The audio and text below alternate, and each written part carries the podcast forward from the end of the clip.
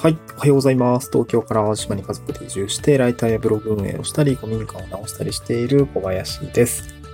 今日はチャット GPT の活用セミナーを受けて感じたことということで、えー、まあ、どんな気づきがあったのかだったりとか、あの、そういう話をしたいなと思います。うんと、まあ、今、現状チャット GPT4.0 ですかね。まあ、3.5が自由、えっ、ー、と、無料で使えて、まあ、チャット GPT4 がえっ、ー、と、月額2800円ぐらいですかね、今、20ドルぐらいなので、えー、まあお金を払えば使えるというような状況で、まあいろいろこう AI の話ってどんどんどんどんこう進歩があって、で、やっぱりチャット GPT のセミナーですよね。どういう使い方をしたら良いのかとか、どういった活用法が考えられるのかみたいなことって、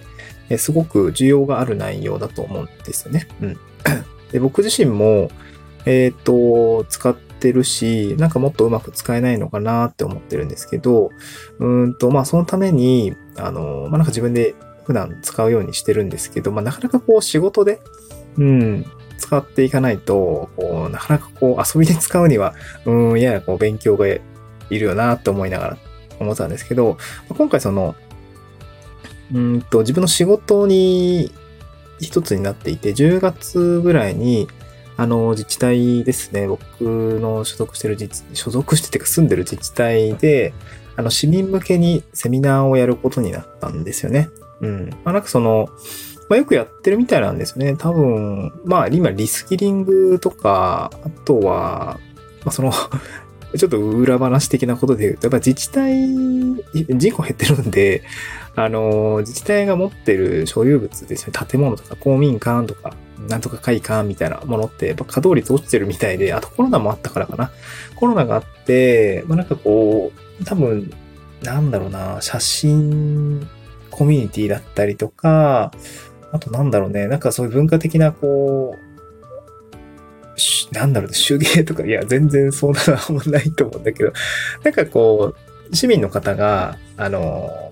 まあ多分使ってたみたいなんですね。こうサークル活動みたいな感じで公民館使ってたんですけど、なんかそういうのはこうコロナだって密だからそういうのができなくなってっていうことで結構稼働率が落ちたみたいで、まあやっぱりそういうのを、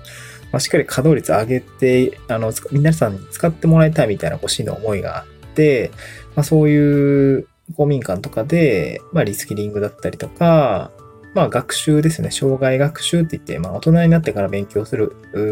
ことって結構大事だと思うんですけど、まあ、そういうもので、なんかこう、うん、なんか料理教室やったりとか、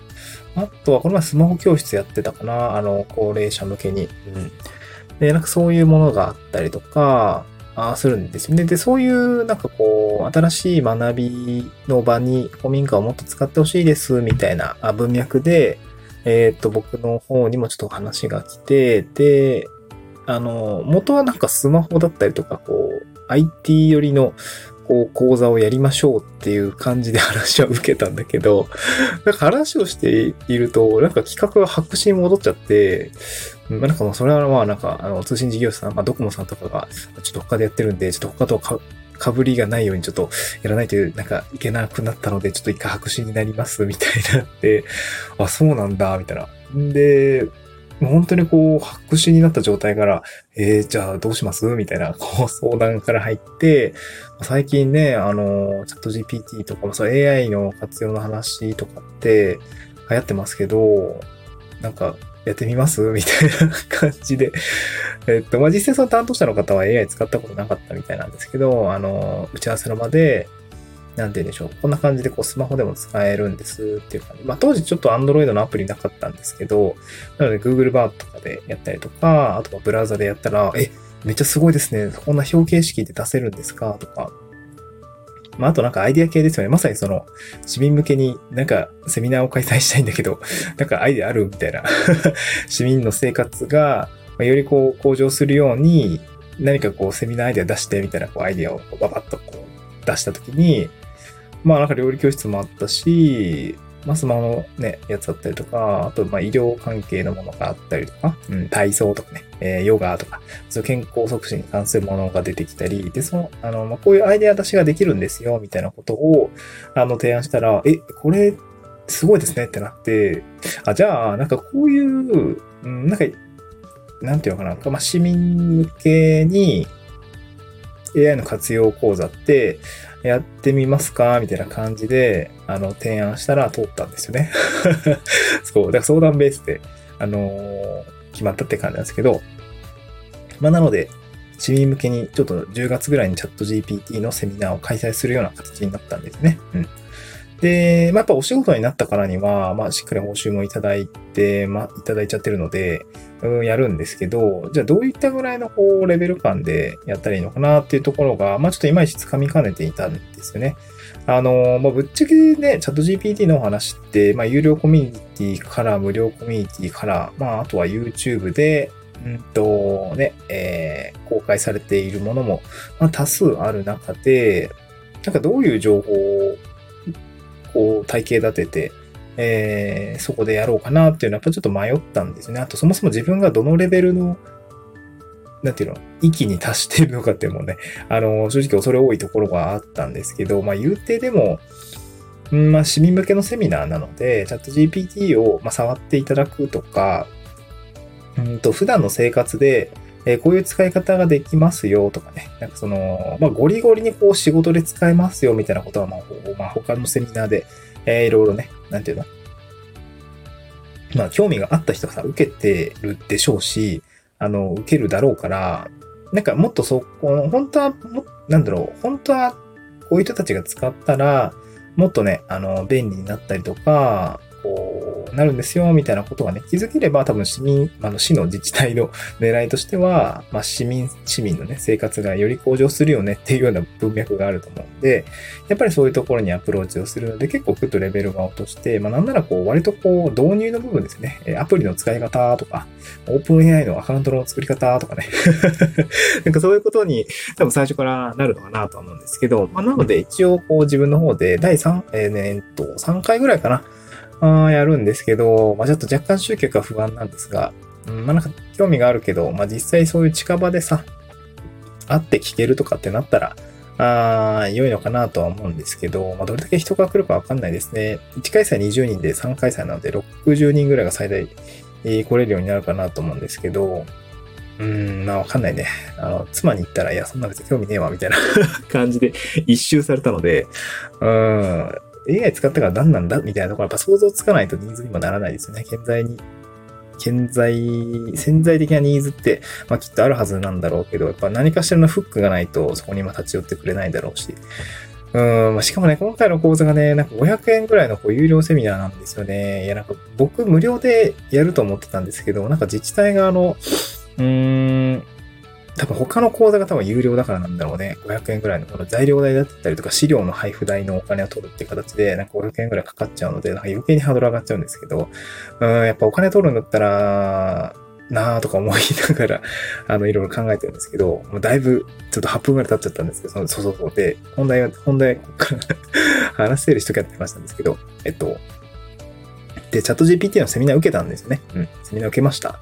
で、やっぱ結構チャット GPT の専門に研究されている方のセミナーだったので、内容自体は、あの、体系立ててお話をされていて面白かったですね、内容自体は。うん。あの、内容自体はね、うん。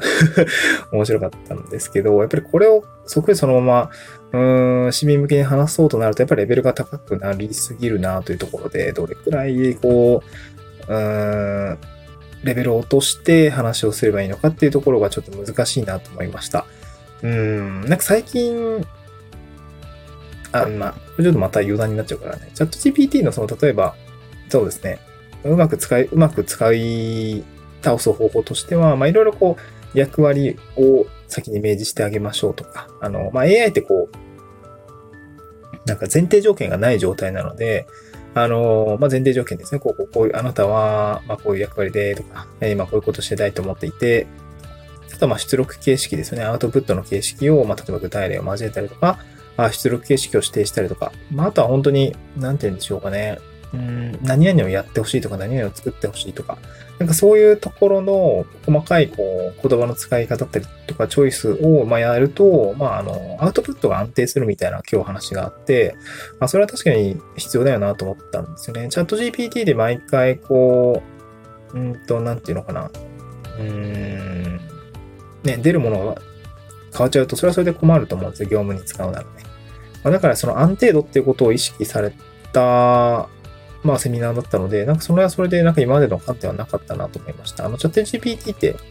あの各スレッドでいろいろこう、なんかスレッドの教育って言い方をしてたんですけど、まああの前提条件を与えて会話形式でこう、徐々にこう精度を高めていくような感じが、まあ僕は普通だと思ったんですけど、まあ、やっぱそれだと毎回スレッド教育しないといけないので大変ですよねってことで、まあしっかりとプロンプトを作り込んで、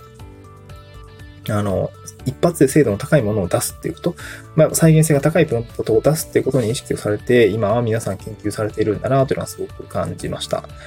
うん、なんか、やっぱ、が、すごくこう、プロンプトに可能性を感じている人たちはたくさんいて、で、それをより、まあ、実現するためには、まあ、再現度が高いだったりとか、安定度の高いものをプロンプトとして作っていく、プロンプトエンジニアとして作っていくってことを研究されているという、まあ、なんていうかね、現現在のこう、うん、チャット GPT のプロンプトの現在地点を知れたというか、なんかそういう話が聞けて、まあ、今回は良かったかなと思います。で、まあ、さすがにそそのままこう、市民向けのセミナーで その内容を使えるかというと、まあ、全然使えないと思うんですけど、まあ、しっかり噛み砕いて、あの、こういうところはこういう風に使えるよね、と、まあ、相手の目線に合わせてね、やらないといけないなとは思ったんですけど、まあ、今回は、レベルの高いお話が聞けたので良かったかなと思います。まあ、こういうチャット GPT を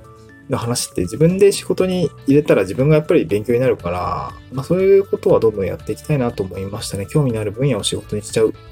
で、それで自分で勉強して人に教えると、まあ、よりね、えー、自分の勉強になるんで、なんかそういうのが、うん、まあ、勉強になれてよかったかなと思います。まあ、これから多分チャット GPT のセミナーって今後も多分いっぱいあると思うんですけど、もう何個か参加してみたいなとは思いましたね。今回ちょっと多分割とこうレベルの高いものに飛び込んでしまったんですけど、うん、そうですね。他の、例えば自治体はあんまやってないのかな。法人さんがやってるセミナーだったりとか、うん、なんか YouTube で出てるものは、まあ、あらかた見たので、まあ、こんなもんかだとは思うんですけど、うーん、そうですね。面白い使い方をね、やられてる方もたくさんいるので、まあ、そういうなんかレパートリーですよね。チャット GPT のこんな使い方もあるよみたいなこう幅はね、えー、適宜こう、広げていきたいなと思いました。うん。そうですね。まあまあ、ちょっと追っていきたいなと思いました。はい。また次回の収録でお会いしましょう。じゃあ、バイバイ。